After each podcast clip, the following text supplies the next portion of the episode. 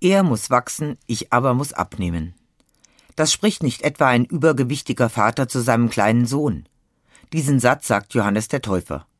Johannes tritt in Israel auf. Er tauft viele Menschen im Jordan. Als Jesus anfängt, öffentlich zu predigen und auch zu taufen, weiß Johannes, es ist für ihn Zeit, sich zurückzuziehen. Er erkennt, Jesus steht wie kein anderer Mensch in Beziehung zu Gott.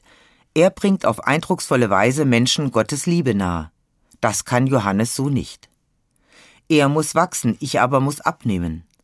Johannes sagt nicht, meine Bedeutung muss abnehmen, weil ich es nicht gut gemacht habe, sondern er sagt, meine Bedeutung muss abnehmen, um einem anderen Platz zu machen. Einem, der jetzt mehr erreicht. Und das Erstaunliche, Johannes freut sich. Bewundernswert.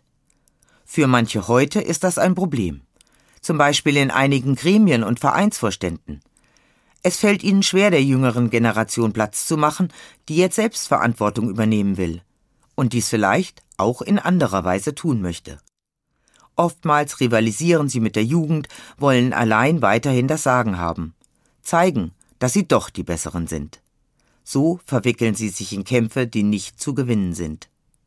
Dabei könnten sie doch auch erleichtert sein, dass nicht mehr alles auf ihren Schultern ruht. Wer weiß, wie es mir einmal geht.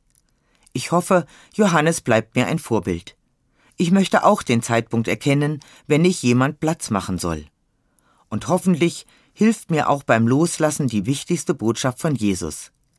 Nicht meine Arbeit und meine Aufgaben geben mir meinen Wert, sondern die Liebe anderer und die Liebe Gottes.